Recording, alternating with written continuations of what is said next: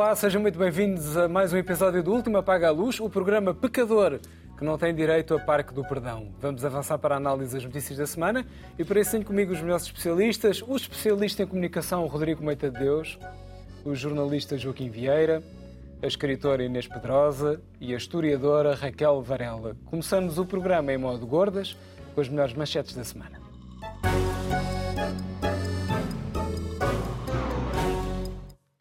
E começamos pelo Rodrigo, que quer falar sobre naming de universidades. Rodrigo. É, verdade, um bocadinho mais do que o naming.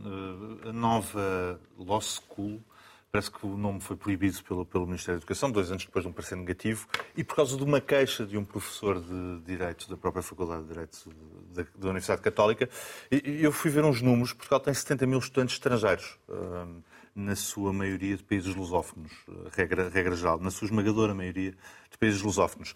E, entretanto, perdeu 407 mil jovens nos últimos 20 anos e a tendência vai continuar a perder.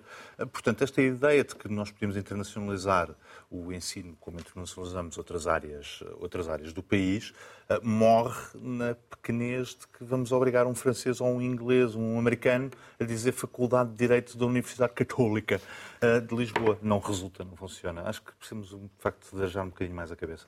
Muito bem. A Raquel traz não uma notícia, mas um livro como um livro. gorda da semana, Raquel. Um livro para as férias, uh, que é de um autor uh, por quem eu tenho profunda admiração e amizade, mas acho que, independentemente da minha amizade, é uma das pessoas que melhor pensa o país e que melhor pensa que melhor conhece a história da cultura em Portugal, que é o Miguel Real, ensaísta e professor, como ele gosta de dizer, professor do ensino secundário a vida toda também, uh, que escreveu um livro uh, muito desafiante. É, é, um romance sobre os últimos momentos da vida do Saramago. É o Saramago a refletir sobre a sua vida, os seus 87 anos de vida, uh, ao lado da Pilar, e como é que ele olha para toda a sua vida com um critério de verdade extraordinário e é das coisas mais. Nós até estávamos aqui a falar de uma série fabulosa que está a dar na RTP2. Eu, pelo menos, gostei muito e estou a gostar muito, que é uma série irlandesa chamada S Mother ou qualquer coisa. Mother. Mas em português chamaram-lhe Amores que Matam. Pronto. É. Uh, e, e, estávamos a falar justamente da, quer dizer, da, da dureza da verdade nas relações Uh, e acho que é um critério eh, extraordinário para a arte. E o Miguel Real faz isto de uma forma, não só da dureza, porque é uma reflexão, obviamente, o Saramago tem, não, não, não reflete só sobre a dureza, a série sim, mas o Saramago sobre coisas magníficas que fez, mas também sobre coisas complicadas, sobre desafios com muita verdade. Muito bem, fica a sugestão literária de verão. Inês, um tema de justiça, não de justiça portuguesa, mas que já tinha vindo aqui à colação assim en passant, como diziam os franceses, e que teve agora alguma conclusão. Uh, boa noite. Um, sim, um tema de justiça, uh, no caso inglesa, mas também já foi americana, de, de, justiça em relação a um ator de Hollywood. E o que é, o que é impressionante é que uh, Kevin Spacey, que foi acusado por vários homens, quer na América, quer na Inglaterra, e agora foi o último processo, já tinha sido ilibado todos os processos na América e agora foi também ilibado a Inglaterra mas, entretanto, há gente em Hollywood e há muita gente nas redes sociais que continua a dizer hum, não há fumo sem fogo, que é extraordinário. Não, não só se provou, provou-se, não se conseguiu provar que aquilo era verdade, mas também não se prova que era mentira, ou que é, é uma, uma mentalidade de inquisição inaceitável, penso eu, no século XXI. Eu uh, trouxe esta notícia, fiquei muito contente porque é um grande ator e que ficou sem trabalho. E na altura que foi acusado a Netflix pediu-lhe 30 milhões porque interrompeu, por iniciativa da Netflix, a sua presença na série pois e depois foi. a série acabou. A Netflix pediu-lhe, a série House of Cards, pediu-lhe 30 milhões uh, de dólares. E agora eu penso, eu se fosse a ele, não sei se. Creio que talvez ele não o vá fazer, pedia mas para. 60 milhões à Netflix. Pedia 60 milhões à Netflix. Talvez ele não o queira fazer Pareceu-me, pela, pela, ele eh, foi no dia dos anos dele, por acaso, esta quarta-feira, ele fazia 64 anos, passou os últimos 5 anos nesta, com, este, com este farrete em cima continuamente, ele chorando, e dizendo que estava muito contente foi com o Tribunal de Júri por terem, uh, humildemente, terem olhado com atenção para todas as acusações. Eu, pessoalmente, fui taxada de pedófila nessa, no Tribunal da Santa Inquisição do Twitter por inúmeras pessoas uh, por ter perguntado de que é que exatamente, qual era o crime, porque a primeira acusação foi de que ele, um tipo que tinha aparecido agora, um, um ator que não chegou a ser um ator conhecido, e que 30 anos depois, na, no, no, princípio do Me Too, veio dizer que ele o tinha abordado, pedido, eh, abordado sexualmente, perguntado se ele não queria dormir com o Kevin Spacey, se não queria dormir com, com ele, eh, quando ele tinha 14 anos numa festa de Hollywood. Eu perguntei o que é que fazia uma criança de 14 anos numa festa de Hollywood e se o Kevin Spacey lhe tinha feito mais alguma coisa. Depois apareceu um outro que dizia que ele tem 17 anos aos 17 anos, tinha sido convidado para ir dormir à casa do Kevin Spacey. O Kevin Spacey tinha dito que queria dormir com ele. E ele disse-lhe, não quero dormir contigo. E o Kevin Spacey ficou no sofá da sala a chorar. E, portanto, isto tinha traumatizado muito o tipo que tinha ido dormir para a cama dele enquanto o Spacey ficou a chorar. E eu dizia, isto é que são as acusações. Ah, pedófila, a achar que se pode atacar crianças desta maneira. Agora, afinal, felizmente, está bom senso. Na Terra parece que o homem não eu penso que terá sido uh, o facto de ele ser muito conservador e nunca ter assumido a sua homossexualidade, veio a assumi-la uhum. agora, mas também ninguém é obrigado a assumir o que faz na vida privada, penso eu. E talvez por isso também eu, eu tenha sido acusada de pedófila, incluindo por pessoas de quem não esperava homossexuais, que podiam ter alguma solidariedade mínima de perceber se tinha havido abuso e não caírem nessa coisa de que se uma pessoa é homossexual é um abusador. Uhum. Acabar com esse preconceito. Portanto, espero que isto tenha acabado com esse preconceito, que um grande ator que também já mostrou ser um bom realizador, que também já fez um filme que eu gosto muito eh, como realizador também, um musical, que possa voltar a ter o seu trabalho e a sua dignidade de volta, porque uhum. não, não se admite eh, este tipo de mentalidade, puritanismo, de falso puritanismo e de hipocrisia puritana. É um tema que hoje, se calhar, vai dar para mais. Talvez, talvez. Para mais, para mais. Pronto, Muito bem. Vamos sei. então rodar para o Joaquim. Joaquim também com um tema internacional, no caso é Israel. Por acaso, eu até gostava de falar de um tema nacional, que é o, o veto do presidencial ao diploma sobre a carreira dos professores. Acho que as explicações de Marcelo Rebelo são, são eh, têm tantos buracos como um queijo suíço, mas a verdade é que uh, eu tinha que falar deste assunto de Israel porque isto impõe-se. Não, não, não, não, há outra oportunidade para falar sobre isso nos tempos mais próximos. Uh, e a deriva de Israel, que, que, eu acho que a deriva de Israel para uma espécie de uma ditadura, embora eletiva, supostamente democrática, era uma coisa que se calhar se previa quando se cria um Estado que em si é um Estado já semi-religioso, porque é o Estado do povo judeu.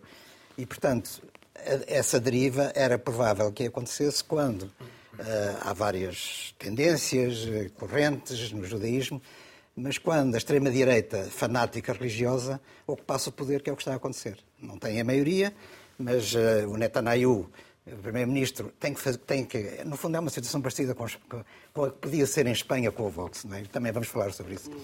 Eh, ele, para, para, ter a maioria, para formar governo, precisa do Com apoio vários voxes, dos, caso, de, é? vários voxes da extrema-direita, fanática religiosa, e, portanto, impõe os seus princípios. Eu acho que, no fundo, ele também não estará muito desacordo com, em, em, desacordo com isto. O que é que aconteceu?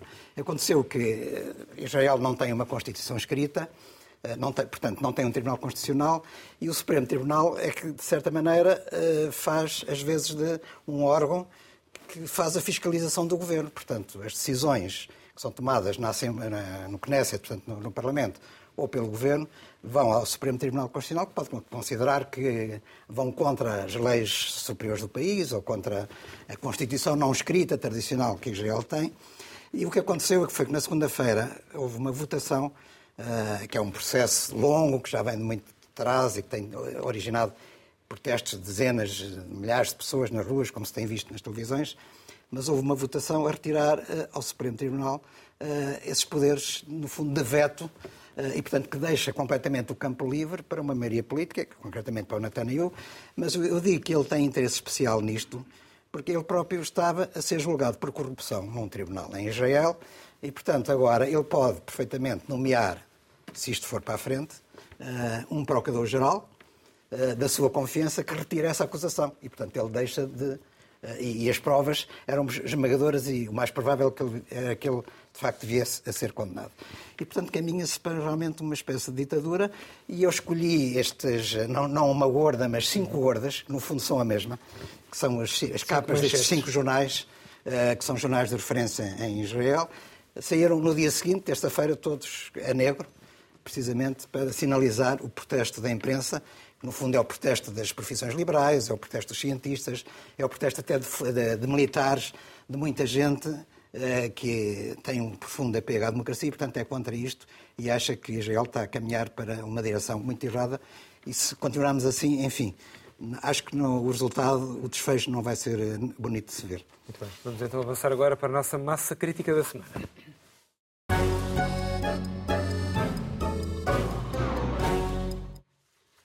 A verdade é que eles andam aí, falo dos peregrinos, das famosas Jornadas Mundiais da Juventude, que se espalharam pelo país inteiro à espera da concentração em Lisboa daqui a uns dias. De Coimbra a Palmela, passando por Viseu, Aveiro, Trafaria e Freguesia de Panca, em Barcelos, há fé por todo o lado, o que pode significar que as jornadas serão um sucesso de adesão.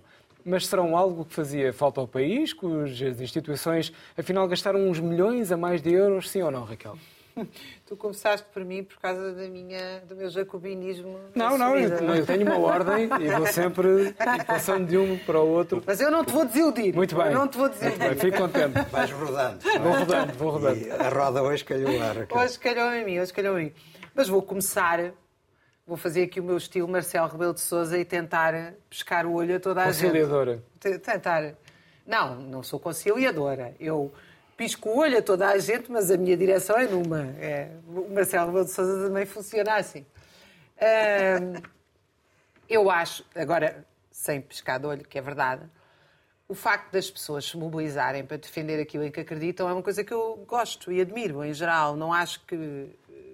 Acho que a coisa mais reacionária é as pessoas andarem sozinhas e solitárias e não participarem na vida pública. Isto é um ato público e ainda bem que é, portanto, não... quer dizer, desse ponto de vista, e evidentemente que a Igreja, eh, a Igreja, se bem se lembram, atravessa uma crise enorme e este Papa já é o reflexo dessa crise, não é? Quando a Igreja, a seguir a 2008, ehm, a crise dentro da Igreja, nomeadamente financeira e, e organizativa, foi tão grande que levou, inclusive, a, ao Papa anterior ter resignado e irem buscar um Papa que é muito mais ecuménico, aberto e até dá umas pescadelas de olho a um setor menos conservador da Igreja, digamos assim. Agora, ele, ele, e eu acho que o Papa Francisco é isso, portanto, não, uh, procura ser isso. Mas é uh, o líder da Igreja Apostólica Católica Romana. Católica é uma instituição. Essa que é a ordem. É uma, essa que é a ordem. essa que é a ordem. É preciso rigor, é preciso rigor. Uh, que é uma instituição ultra-reacionária, obscurantista, que este ano, uh, nos últimos anos, aliás, mas este ano também, esteve envolvida nos piores crimes que existem, que é o crime de pedofilia, que, sem qualquer margem para dúvidas, ficou associada à instituição e não como nós, eh, aliás, aqui discutimos e foi amplamente discutido, não era, não é uma não é uma particularidade de um grupo de homens, é uma particularidade de uma instituição e que tem a ver com muitas coisas que já discutimos anteriormente. Não vou repetir. Chegamos Portanto, a essa conclusão. Evidentemente é não. Quer dizer, eu cheguei a essa conclusão. Ah, ah tu não. Oh, Raquel, não, pronto, só para, só, para, saber se eu também tinha chegado a essa conclusão. Eu, bem, eu, para... então vou, vou dizer, eu, eu não preciso de me somar a milhões não, de pessoas não, para defender as minhas ideias. Mas evidentemente que houve um grupo importante de pessoas, inclusive dentro da própria Igreja, a associar nomeadamente o celibato à, uh, à pedofilia. Podes concordar não, não ou não sabia, concordar, mas sabia, eu estou entre os que concordam que, evidentemente, a repressão sexual potencia esse tipo de comportamento. Bom, isto para dizer que, evidentemente, é, é muito curioso que nós estejamos no meio de uma crise económica, no meio de uma crise uh, moral e ética profunda da Igreja, esta organização. E isso é outra coisa que eu admiro na Igreja. Continua a ser uma instituição de combate. Há um escândalo de pedofilia, então nós fazemos uma coisa de massas para milhões de jovens, não é de outras pessoas, é de jovens. Eu acho que isso é uma atitude uh, da Igreja. É um, sempre foi uma organização de combate. E isso é admirável.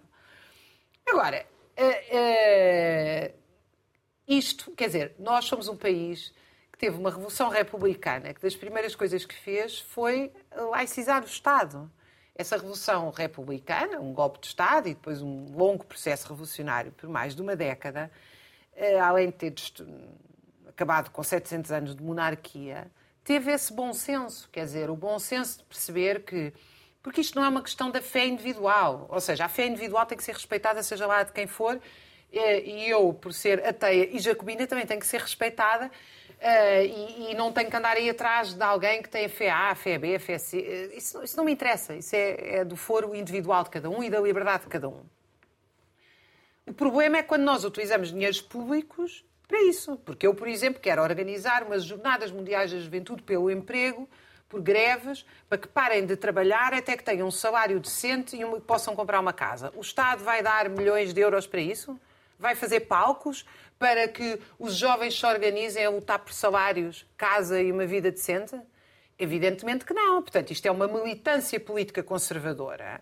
E mais, obscurantista, eu gostava de dizer, porque o direito a nós vivermos cada fé e a não fé não abdica de lado nenhum o direito à crítica. Ora, as, as, ideias que estão patentes numa instituição como a Igreja são ideias completamente contra a ciência, contra a ideia de progresso, contra o iluminismo, contra a razão, contra a racionalidade. Portanto, e, e não posso deixar de achar imensa graça. Há milhares de pessoas que meteram aquela, aquela coisinha triste a dizer eu acredito na ciência durante o Covid, porque na ciência não se acredita, a ciência demonstra-se e debate-se, quem acredita-se é Nossa Senhora de Fátima. E, e, muitas destas pessoas são as mesmas que acham que nós, sim senhora, devemos uh, acolher, porque é turismo, porque é diplomacia, porque é uma coisa de massas que traz uh, o bem à cidade, etc. Evidentemente que não, quer dizer, tem que haver aqui, no mínimo, uma fronteira ainda pior, em Portugal, não só essa fronteira não existiu, essa fronteira financeira, política e organizativa não existiu, como é um evento que está a ser, quer dizer, ele é transmitido como se fosse uh, um, um, algo comum a todos nós, quer dizer, como se todos nós fizéssemos parte e nos revíssemos, uh, ou seja, tem uma espécie de propaganda massiva, gratuita, a ser garantida neste evento. Portanto, por todas as razões, Vamos é um erro. Vamos ao nosso católico de serviço, Rodrigo. Eu acho que se a Raquel quiser organizar umas jornadas de jovens operários do mundo todo e trouxer um milhão de pessoas, eu acho que o Estado deve apoiar. Ai, de certeza Não, mas se tu trouxeres um milhão de pessoas, eu acho que o Estado deve apoiar. Acho mesmo, genuinamente. Genuinamente, acho que sim. Metes os operários da Lisnave, metes os jovens operários da Europa toda. Se conseguires esse movimento de massas, eu acho que sim. Normalmente, que vale quando a, gente consegue esse movimento de massas, espírito, o Estado manda a esse, polícia. Temos que ter esse espírito aberto. Temos que ter esse espírito aberto e depois passar passarmos da Idade Média, não é? Até passarmos da Idade Média do, do, do, lugar comum do obscurantismo. Três notas rápidas, três notas rápidas sobre as jornadas. A, a, primeira que é uma nota técnica, chamada nota técnica, que é por aí que deve ser avaliada a coisa. Eu ia pedir à nossa produção para pôr uma tabela no ar que eu tive o cuidado de preparar aqui para o programa, que é a comparação dos quatro grandes eventos dos últimos anos. Em Portugal, o Web Summit, o Eurovisão, o Euro 2004 e as Jornadas Mundiais da Juventude, e para vocês terem uma ideia, o Euro 2004 é de facto o grande evento último, dos últimos anos em Portugal. Uh, meteu um milhão de pessoas, mas é um milhão de pessoas a assistir os jogos, os jogos de futebol. Portanto, imagina-se que recebeu menos pessoas no, no país do que isso. Uh, um investimento de 795 milhões de euros, como vocês sabem, o que dá um custo por contacto, sem contar as audiências de televisão, de 795 euros. Que compara com as Jornadas Mundiais de Juventude, um milhão a 1 milhão e 100, eu fui conservador, 5 mil jornalistas do mundo todo inscritos uh, para um investimento de 100 milhões de euros a dividir entre o Estado uh, e a Igreja em um custo de contacto de 114 euros por pessoa, sem audiências de televisão. Portanto, se eu fosse técnico do Turismo Portugal e olhasse para estes números, eu diria, bom, isto vale a pena. Segunda nota, que é a nota da, da bolha, é? que é esta coisa muito engraçada das coisas que nós escrevemos uns aos outros no, no Twitter, etc. E vou-vos só dar aqui alguns números. Há 8.799 famílias a acolher peregrinos. 8.799 famílias. Fizemos as contas a dois, três elementos por agregado familiar, e está mais ou menos 8 mil pessoas envolvidas. Mais 32 mil voluntários, alguns, a maior parte dos quais paga para poder participar, é? para poder ser voluntário. É uma coisa incrível. E 1 milhão, 1 milhão e 100 mil pessoas a visitar, a, a, de peregrinos a visitar o nosso país, o que faz deste não só o maior evento que alguma vez decorreu em Portugal, com o maior envolvimento dos portugueses, este é o país real, não é o algoritmo, é o país real, ah, mas também um dos melhores eventos do mundo. Ponto. É só, assim, tipo, só um dos melhores eventos do mundo. Se a Raquel quiser organizar uns, uns parecidos, eu acho que devemos apoiar. Acho que deves apresentar essa candidatura no Turismo Portugal e o apoio. Uh, com estes números, não é? Se tu conseguires envolver tanta gente, acho que vale a pena estes números. Finalmente, a terceira nota, que é a nota de conteúdo. Uh, no final do dia, nós estamos a falar de um senhor de branco que vem cá falar a 1 milhão e 100 mil pessoas de paz, amor entre os homens e alterações climáticas. O que não é propriamente assim uma coisa Entre muito obscurantista. é? Eu, eu sou daqueles antiguados, ainda eu utilizo o H grande. Eu quando escrevi, escrevi, escrevi com o H grande, sim. humanidade. Eu Peço desculpa, eu agora tenho que ter cuidado com essas coisas. Pode ser mal interpretado. É, foi um momento Netflix da, da Inês agora. Foi um momento Netflix daquilo que está-me a pedir dinheiro também. E eu, O teu, o teu também. não, não é. O teu também dá asa a uma grande discussão. O homem que vem cá falar de amor entre os homens. Humor, entre, humor na humanidade, humor entre os homens, entre geral, em mulheres, geral. mulheres e homens, etc. Do celibato. Não é, não é Aqui, propriamente assim uma coisa que deva escandalizar alguém. Não é. Eu tô- tô- tô- boa. E há, e há um milhão de jovens que se predispõem a apanhar o sol na testa para ouvir aquilo. Isto é incrível. por amor de Deus, não é, é uma uma, uma última nota.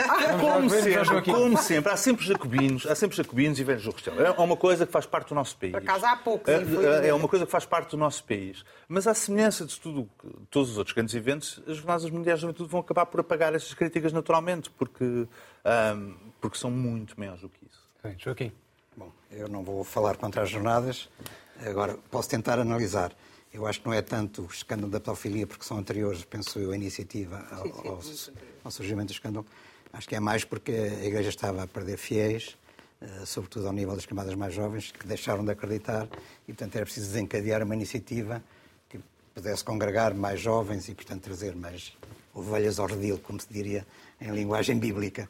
Eh, Bem, isso, bem. isso terá Eu não disse, só para, só para corrigir, Ah, eu sim, não disse pois. que as jornadas tinham sido. As jornadas existem já. Aliás, foram uma resposta até anticomunista, muito inicialmente. Sim, também não sei Estou se a terá dizer, sido isso. Há uma resposta organizativa da Igreja. Há uma resposta organizativa da Igreja às suas crises internas. Foi só isso que eu disse. Paulo II, mas já Agora, tinha eh, pronto, eu também já disse aqui que, eu não sei se é o- um dos maiores acontecimentos mundiais, não tenho ideia do impacto mediático que tenham tido as outras jornadas anteriores, não me lembro. E Eu sou uma pessoa atenta, que costumo ler jornais e ver televisão e tudo isso. Eh, não sei se vocês têm memória disso. Eh, simplesmente congrega muita gente, é um facto. Eh, o que eu, eu também já falei aqui disto, mas não quero repetir, mas de facto existe um privilégio, apesar da, da, da Constituição garantir que Portugal é um Estado laico, laico existe um privilégio da Igreja Católica neste país e, portanto, para, para o Estado português e para as autoridades e o governo e seja quem for que manda neste país, as religiões, as religiões são todas iguais, mas há uma mais igual que as outras, parafraseando um pouco o Oro. E de facto acontece assim, portanto, há as transmissões de dieta, há tudo isso, enfim, todas as coisas que acontecem com a Igreja Católica. Eh, Penso que há um certo desequilíbrio, mas também não quero estar a pronunciar-me sobre isso.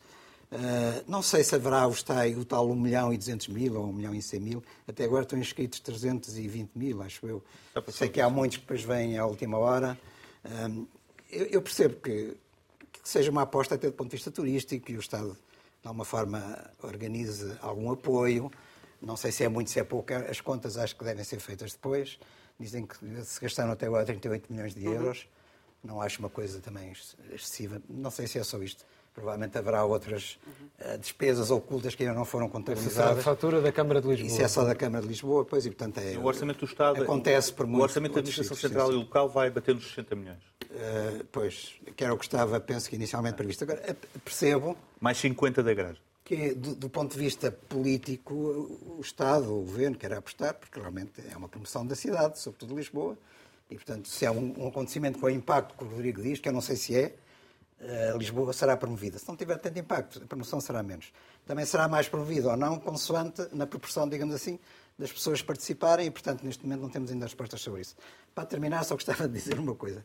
A frase que mobiliza as pessoas, digamos assim, o slogan, debaixo do qual, o chapéu debaixo da qual isto é feito, eh, esta organização, diz o seguinte, a frase é retirada do Novo Testamento, Maria levantou-se e partiu apressadamente. Ah, não é as alterações climáticas? Não, é, não, não, é esta frase.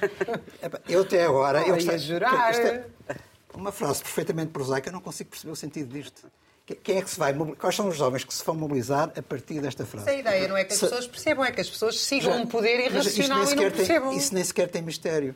Uh, parece que já se esgotaram no Novo Testamento todas as frases emblemáticas e poéticas e, e literárias que podiam ser utilizadas para mobilizar os fiéis. Agora isto... Ela vinha para Lisboa, para uh, Rodrigo, explica-me lá qual é o sentido desta frase. É isso que eu estou a explicar. É que eu estou a explicar. Maria partiu apressadamente em direção a Beirolas. Ah, Toda a gente sabe. É uma coisa... Portanto, a Maria, mãe de Jesus... E partiu apressadamente para o final da jornada. Eu pensei que era o Papa que vinha de Roma. Toda a gente sabe Vamos a Inês, vamos a Inês. Martin não é propriamente o mais forte, a vertente mais forte da Igreja Católica. Já são com mais de 2 mil euros de experiência. Do Rodrigo que anda há anos a falar de chalupas isto, chalupas aquilo e de repente diz com grande naturalidade essa frase Muito bem. Parece antes um mote, aliás, da população de Lisboa que está a partir apressadamente. Exatamente. Inês, vamos lá. Eu ia dizer precisamente, eu conheço muitas Marias e Manéis que estão a partir apressadamente de Lisboa. Exatamente. Mas, não, a Maria deve ter sido para mostrar que a Igreja acolhe as mulheres e que Maria é muito importante na Igreja e, portanto, a Igreja Católica não é eh, machista. Claro que é machista, mas também é assim, não há nenhuma religião até hoje que não seja. Quando houver uma, talvez eu olhe para ela com mais interesse. Uh, agora, esta, real, como o Joaquim estava a dizer, é, há a separação do Estado da Igreja, mas na hora da verdade a Igreja Católica tem privilégios e tem também porquê? Porque se formos falar com o povo português, eu acho que já aqui contei que fui uh, recenseadora em 80, 1980, fui agente recenseadora e uh, tinha a pergunta que era opcional sobre a religião e eu, a meio do. as pessoas não queriam preencher, pediam-me sempre para ajudar a preencher ou para preencher. Eu deixei de fazer essa pergunta porque as pessoas diziam, ah, ficavam a pensar e diziam, eu fui batizado, ponha que sou católico. Ora, ser católico é muito mais do que ser batizado, que ainda por cima não é uma decisão, uh, em geral, são os pais que batizam uhum. os bebês, não é? Por isso, uh, e hoje em dia também há muita gente que diz que acredita, mas não, não, não vai à igreja, não sei o quê. Foi uma boa, um bom, uma boa jogada de marketing, precisamente por isso e porque há uma deserção, havia uma deserção e há ainda das igrejas e da Igreja Católica também, para levar os jovens essa, esta iniciativa que já tem muitos anos. O que eu acho é, pegando no assunto da, da Raquel da outra semana, de que, do, do, do, princípio dela de utilizador-pagador em relação à política, em relação à política não me parece, porque acho que eh, temos que favorecer a inclusão de partidos políticos os mais diferentes possíveis numa sociedade democrática. Temos é o espaço público da cidadania, da ideologia, e eu vejo com muito bons olhos a ideologia, Agora, a crença, eh, a fé, é de cada um e, e não, o espaço público não empobrece não houver fé, pode, embora cada um tenha o direito, obviamente, de ter a sua fé, de cultivar. E por isso eu acho que as coisas das religiões deviam ser exclusivamente pagas pelas religiões. E no caso da Igreja Católica, não me parece que o Vaticano seja um Estado, até um Estado, que seja um Estado pobre, e, portanto, creio que isto deveria ser uh, mal comparado ao que estava-se a falar do comunismo, que seria contra o comunismo, estavas a dizer. Também há comunistas, aliás, mas há comunistas que acumulam com ser católicos. Mas o, a festa do Avante e as coisas, as festas comunistas, que também se podem o comunismo também se pode considerar uma espécie de religião ideológica por religião, quando se vê que há ex-comunistas que agora defendem a Rússia na, na coisa do Putin porque aquilo ainda é a Sagrada Mãe Rússia, portanto aquilo é uma coisa que já só se pode é explicar. Mariana? É Mariana. Uma adoração mariana? É uma adoração mariana. Mas uh, a festa do Avante é integralmente feita por voluntários e voluntários, estavas a, a, a gabar, serem pagos, os voluntários pagarem para estarem. Eu acho que isso é uma coisa classista da Igreja Católica que não devia existir, porque um voluntário pobrezinho não tem o não direito paga, a. Não, é? um voluntário pobrezinho. não, não paga? Não. Pode, aceitam voluntários pobres? Claro. Tá, tá. É que ainda, eu, eu realmente vi. são os maiores Não, é que eu vi para voluntário. Tinha, a pessoa tinha que pagar 30 euros para ser voluntário. Eu vi isso. Portanto, é sempre preciso trabalho escravo. Exato. Uh, mas pronto, se é trabalho pela fé, as pessoas ah, devem no, uh, devem no fazer. Eu, eu, discordo absolutamente. Não é caso virgem, uh, não só no investimento financeiro, como no. Eu lembro-me que a própria Câmara de Lisboa depois voltou atrás à última da hora, quando houve missa, uma missa no Terreiro do Passo estava a fechar os museus todos nesse dia porque havia a missa ao fim do dia, quer dizer... Com o Bento XVI. Com o Bento XVI, eu, eu sei porque estava à frente do museu que disse logo que não fechava e tive problemas com isso, embora a Câmara tenha depois decidido mudar de, de atitude, mas não se cumpre nunca a Constituição como se deveria e, neste caso, embora o, o dinheiro, muito ou pouco, é, lá está, é dinheiro que falta neste momento vou pegar no discurso habitual ali mais, é dinheiro que falta para, para pagar uh, habitações aos jovens, para pagar melhor aos médicos. É dinheiro que falta no Estado para muita coisa. Claro que isto é uma desculpa demagógica, no sentido em que, se fôssemos levar isto ao limite, nunca se tinha feito o Museu da Arte Antiga, porque há sempre um hospital a precisar. Mas aqui é um evento religioso. E ouvi ontem, li que iam, eh, os, os habitantes de Lisboa, eh, durante estes dias, teriam de ter uma declaração, habitantes e trabalhadores, para circular no centro, na Baixa, na Avenida da Liberdade, uma declaração de que trabalham, uma declaração oficial do, do empregador ou, de que, ou uma declaração da junta de que vivem ali. Eu espero que ninguém cumpra isso, porque não há. E não se pode comparar com a pandemia, porque a pandemia é uma doença que afeta toda a gente e pode haver uma situação de exceção. Agora, a situação de exceção ser há ali uma reunião religiosa, portanto eu não posso ir para a minha casa, não é admissível de, de forma alguma. Uh, embora, lá está, não tenho nada contra que se faça a reunião, acho. Uh, e só queria dizer uma outra coisa, acho que era uh, útil que pensassem não só as vocações dos jovens, mas não me parece que. Eu sou o Rodrigo, não sou o Cardeal Patriarca. Está bem, mas. Estás se... aqui em representação, estás aqui em representação. Estou sempre, Raquel, estou sempre. Não me parece que fosse. que é mais do que tempo de pensar em meter as mulheres, as mulheres poderem ser padres, porque são iguais, se a Maria é tão importante, não se percebe. Porque não? E há movimentos na Igreja que têm tentado isso.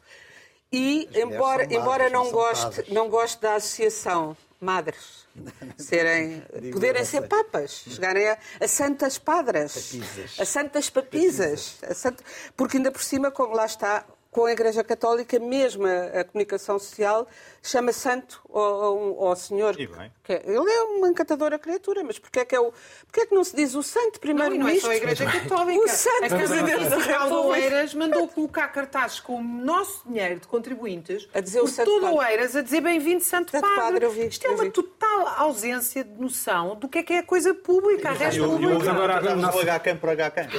É que é que Vamos lá nosso, nosso extra extra, o nosso santo espaço da semana.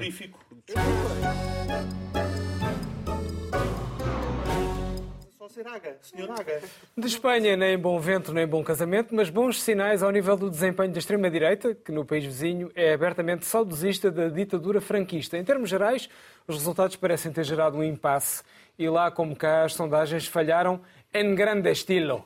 E é mesmo por aqui que quero pegar no tema. Os resultados em Espanha o único país vizinho, à mão de semear, são extrapoláveis para Portugal? E que implicações é que a vida política agitada aqui ao lado podem ter para nós, Inês? Eu acho que são extrapoláveis porque são o nosso único vizinho e porque finalmente falamos de Espanha. De facto, vivemos muito de costas voltadas e não devíamos. Mas são extrapoláveis não só por isso. Uma das coisas que me divertiu imenso na noite das eleições espanholas é que eu estava a percorrer os canais nacionais e começo a ver começam a entrevistar o líder da extrema-direita, o, o, líder do nosso Voxzito daqui. E fui a correr procurar a, a TVE e a RTVE e foi ótimo porque a cobertura foi fantástica. Nunca mais pensei aqui não vou ver este, este desgraçado a dar entrevistas. Mas apercebi-me que ele foi para. Porque tenho ouvido comentadores toda a semana a dizer não, porque o Vox é uma coisa muito mais grave, porque eles tiveram o franquismo. Claro que eles tiveram o franquismo, tiveram uma guerra civil, assim como tem os, os touros de morte, que eu estou a dizer isto, quer dizer, isto é uma coisa que tem desvantagens e vantagens. São mais, são menos hipócritas, não é? A Espanha, tudo o que é a doer é a doer mesmo. E aqui, é mais, mais hipócritas e mais, e, mais, e mais baldas, porque de facto ninguém tem ainda muito medo da nossa extrema-direita, porque é só aquele senhor e quando os outros chegam à frente, espalham-se. O, aquele, o líder é, é bom de marketing. Os outros são uma desgraça. Mesmo a jovem que ele lá meteu também já, já se vai espalhando bastante, embora tenha bom, embora tenha, saiba fazer marketing. mas aquilo não tem uma solidez vá, conceptual como poderá ter a extrema-direita uh, em Espanha. Mas o que é verdade é que o nosso foi logo pôr-se lá porque pensou que aquilo ia ser uma grande vitória e que ia anunciar Ele a proximidade. Foi até Madrid, inclusive. Foi para Madrid, foi pôr-se ao lado do Abascal, uh, líder do Vox e tal. E hum, a, RTVE, eu acho que devíamos olhar para aquilo, os canais de, de, de televisão portuguesas, assim como o El País, é um grande exemplo de jornalismo internacional. A RTVE tinha uma mesa com oito comentadores, cinco mulheres e três homens, e dois jornalistas, um homem e uma mulher. E o que era mais engraçado, todos falavam muito sucintamente, percebia-se que tinham opiniões completamente diferentes, mas eram ou jornalistas ou politólogos, politólogos universitários. Não havia aquela coisa do Presidente da Câmara estar a comentar, uh, como aqui temos continuamente. Portanto, foi, parecia que estava na Europa, de repente. E fui seguindo aquilo e, um, e apercebi-me uh, pelo, pelo riso uh, aberto e muito semelhante ao de, ao de António Costa, quando da Geringonça, de Pedro Sanches, que as negociações devem ir adiantadas e que, portanto, haverá uma geringonça. Mais uma vez a Espanha, assim como não fez um 25 de Abril, mas se democratizou depois de Portugal, mais uma vez a Espanha, esse grande país, segue esta pequena aldeia gaulesa e inventa, já tinha uma coligação, mas é diferente de ter que agora criar uma... Coisa que eles nunca irão reconhecer. Ah, pois nunca irão nunca reconhecer. Irão reconhecer isso. Exato.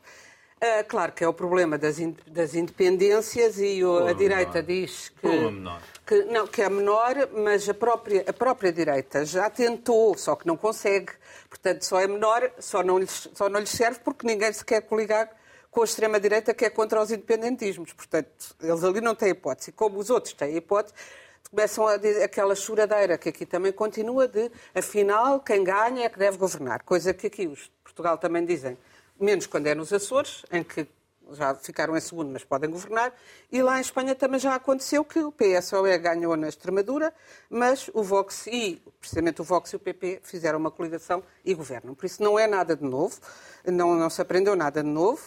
É assim em toda a Europa. Eu acho que é melhor que haja um governo de entendimentos difíceis do que ir para ficar mais num governo em gestão e numa altura em que a Espanha até está a crescer eh, economicamente e bastante e, adiar, e fazer outras eleições que arriscam a, a ter um novo impasse e, e, e, que só vão fazer mais polarização e até são piores. E acho que os, os independentistas que estão a, a vender-se caro tem de se chegar à fala com eles e dizer, amigos, se isto for para a bipolarização, vocês acabam de vez, porque o que é engraçado é que na Catalunha, com tantos partidos independentes, com tanta força que parece ter o independentismo, mas na hora da verdade ganhou o PSOE também. Uhum, muito bem. Portanto, é curioso e é um bom exemplo e deve fazer-nos pensar o que, o que dá a ligar-se à extrema-direita, também ver que a extrema-direita não é igual à esquerda, e, uh, pensa, e também deixar a conversa da ETA, porque os independentistas são terroristas e a ETA, porque a ETA acabou, e por acaso quem acabou com ela não foi um governo de direito. Muito bem, vamos à Raquel, Não, aliás, Raquel matou rapidamente. O PSOE matou-os. Vamos lá. É, Isto é, isto Rodrigo, é vamos tão curioso, é tão curioso que o, o, o Filipe Gonçalves fez um grupo terrorista vamos, contra o terrorismo. É uma coisa, chamava-se GAL, é uma coisa... Eu escrevi sobre isso. Eu acho que lá, temos pouco tempo. eu, eu tenho sempre muita dificuldade em comentar processos eleitorais e a minha primeira dificuldade é que eu acho que há uma tendência da politologia e do comentário para atribuir uma direção ao voto que a mim me faz sempre lembrar aquelas etnografias individuais que nós historiadores não gostamos muito, porque é, quer dizer, é, é tentar interpretações subjetivas de grandes movimentos de massas.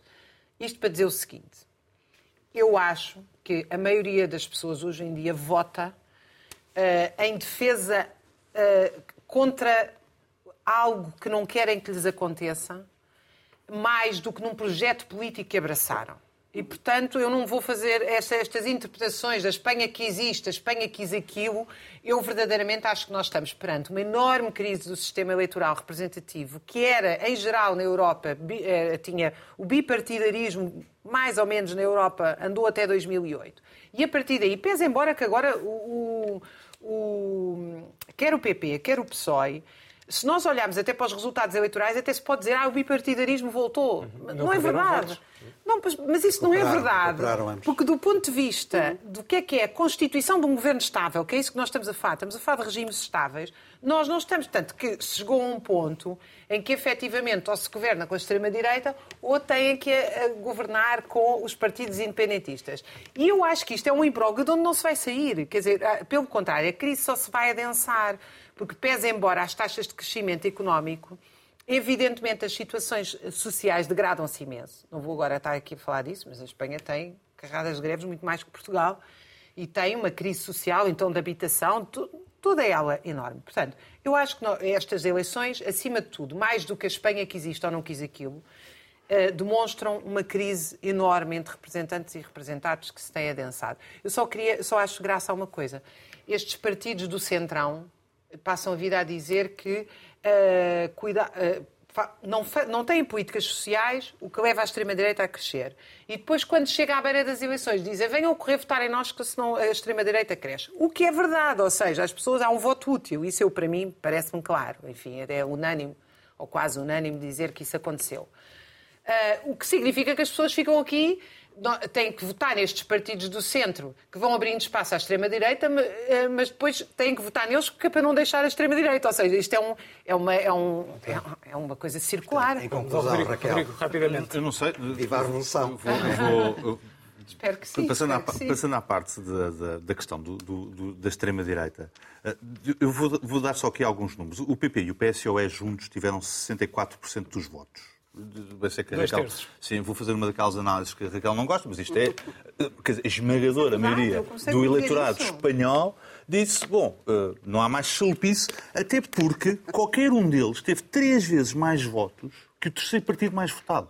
Uma coisa, três vezes, é o triplo da votação do que o terceiro partido mais votado. O Juntos, ou Juntos, Juntos, Juntos, Juntos, Juntos, de quem, de quem, de quem? corremos o risco que o governo fique na mão, teve 392 mil votos num universo de 24 milhões. Os chalupas dos etarras tiveram 330 são, mil votos. regionais, isso. Sim, eh, verdade. Oh, Joaquim, mas, mas é, é, por aí que eu queria chegar. Há, há um dilema Nas enorme. Nas eleições, eles até ganharam as eleições na Catalunha. É, é verdade. Esses não, é ERC. É, é um, é, para, chegar, para chegar onde, eu, onde eu queria chegar, que é, há, há, um dilema enorme que os partidos do centro, do centrão, como, como a Raquel gosta de lhe chamar, têm, têm que lidar, mais cedo ou mais tarde que é esta tradição que acabou de 2008 para a frente, em que, não gover... em que, em que estão permanentemente a sabotar o governo do, do de quem ganha. É, é, é, assim, em vez de apoiar, obrigam que quem ganha a ir procurar o apoio dos chalupas. Isto acontece à direita e à esquerda à direita e à esquerda. É um problema do centrão de facto. Que a certa altura há um problema em saber perder. Mesmo a palavra perder deixou de ter validade. Sendo que Durão Barroso é o primeiro, é o primeiro primeiro-ministro na Ibéria. uma aliança democrática para a não, não, Ibérica. Mas, não, até vou dizer, o, o Durão Barroso é o primeiro, é o primeiro candidato, presidente de um partido grande na Península Ibérica a perder umas eleições e a não ir embora. É o primeiro. A partir daí virou tradição que é perdem umas eleições e não vão embora. Reparem que nas eleições espanholas ninguém se demitiu, nem ninguém perdeu, nem mesmo o Vox. Até agora? Para, para o Vox, sim, até agora. Uh, mas, mas, mas é extraordinário. Eu sou do tempo em que vi umas eleições, havia uma pessoa que ganhava, outra que perdia. O que perdia dizia, na mesma noite, na mesma noite dizia, bom, e o meu cargo está à disposição. Exceto o Dr. Cunhal. Uh, esse era, Mas esse era um partido a sério. Não, não vou, não vou, não vou, porque não cabe, não cabe, não cabe tradição. Eu sei, eu sei que o parlamentarismo Mas existe. O, o PC nunca perde eleições. O, o parlamentarismo, vou, vou, terminar com uma, com uma nota quase histórica. Eu sei que o parlamentarismo permite estas soluções. Hum, uh, permite, bem, eu, eu, sei, obrigado. É, eu, eu sei. Vista Borgen, eu, eu vi, vi, vi, vi, vi percebo perfeitamente. Queria só recordar, queria só recordar que quer em Portugal, quer em Espanha, o parlamentarismo foi o pretexto, no caso espanhol, para uma guerra civil e em Portugal para uma ditadura que durou 48 anos. Porque cada vez que alguém dizia alguma coisa sobre o Estado Novo, lá vinha o professor Salazar lembrar a desordem do parlamentarismo português. A desordem. A desordem. E, portanto, mais cedo ou mais tarde tem que haver alguém de bom senso que perde umas eleições e diz eu não só perco, perdi as eleições, como apoio o senhor que ganhou. Ah, para garantir que não haja lupas no governo. Joaquim, okay. para fecharmos a temporada. Rapidamente. Exato, exato. Mas, mas, eu acho que é um problema real. Isso pode acontecer, mas não é, obrigatório, não é obrigatório. Quer dizer, o partido que perde as eleições não é obrigado a apoiar o outro. Não, não, Depende da análise, da conjuntura. Da viabilizar, não é apoiar. Eu, eu queria. queria uh, desculpa, eu, usei a expressão errada, é viabilizar. É viabilizar, exatamente. No, no Parlamento. Mas se vê, pode. Uh, Rapidamente, Joaquim, para fecharmos. Uh, o que é que eu posso dizer? de facto, há um paralelismo, que é o paralelismo da, do funcionamento da democracia. E, durante a semana, muitos comentadores vieram dizer não, não se pode comparar porque eles já têm os tem as nacionalidades, tem as autonomias e tudo isso. Está bem, é, isso é verdade, mas eh, o essencial da democracia, que é a regra da maioria, eh, aplica-se a qualquer regime democrático. E o que acontece, as coligações para obter maioria no Parlamento, que acontece aqui, acontece na Holanda, acontece na Bélgica, acontece na Bélgica estiveram um ano sem, sem governo a tentar formar maioria, maioria uh, acontece nos países escandinavos, por aí fora. E, portanto, temos que encarar isto como uma coisa perfeitamente natural. As duas formas são possíveis. Uh, simplesmente a lição, talvez, que se possa retirar de Espanha, é que as coligações, ou promessas de coligação com a extrema-direita podem não ser muito favoráveis. E foi o que aconteceu com, uh, com, com, o PP. Eh, também a sua, aquela liderança, ele na última semana recusar participar num debate isso. na televisão, eu acho que isso a partir daí isso foi uma fatalidade. E nem sequer explicou porque é que ele fez isso. Portanto, deixou lá o Abascal do, do Vox sozinho, com os outros dois da esquerda, e claro, foi um massacre, e portanto eu acho que aí o PP não, não perdeu as eleições, ganhou-as de facto. Mas eu acho que aí o Feijó, o Nunes Feijó, o líder, perdeu a liderança do PP. Portanto, se, se não há admissões até agora, há muitas facas que estão a ser afiadas dentro do, do PP, provavelmente. Sim. Não sei se ele vai sustentar a posição. Eh, apesar de ter ganho umas eleições. Apesar de ter ganho as eleições também. Mas ganhou as mãos, Olha, podia ter ganho mais. Uh, Passos, Passos Coelho também ganhou as eleições aqui e também acabou por se demitir.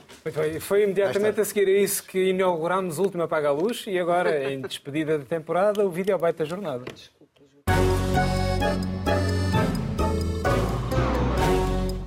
a bocadinho combinamos ir nadar. Bocadinho simples. Sabem qual é a temperatura?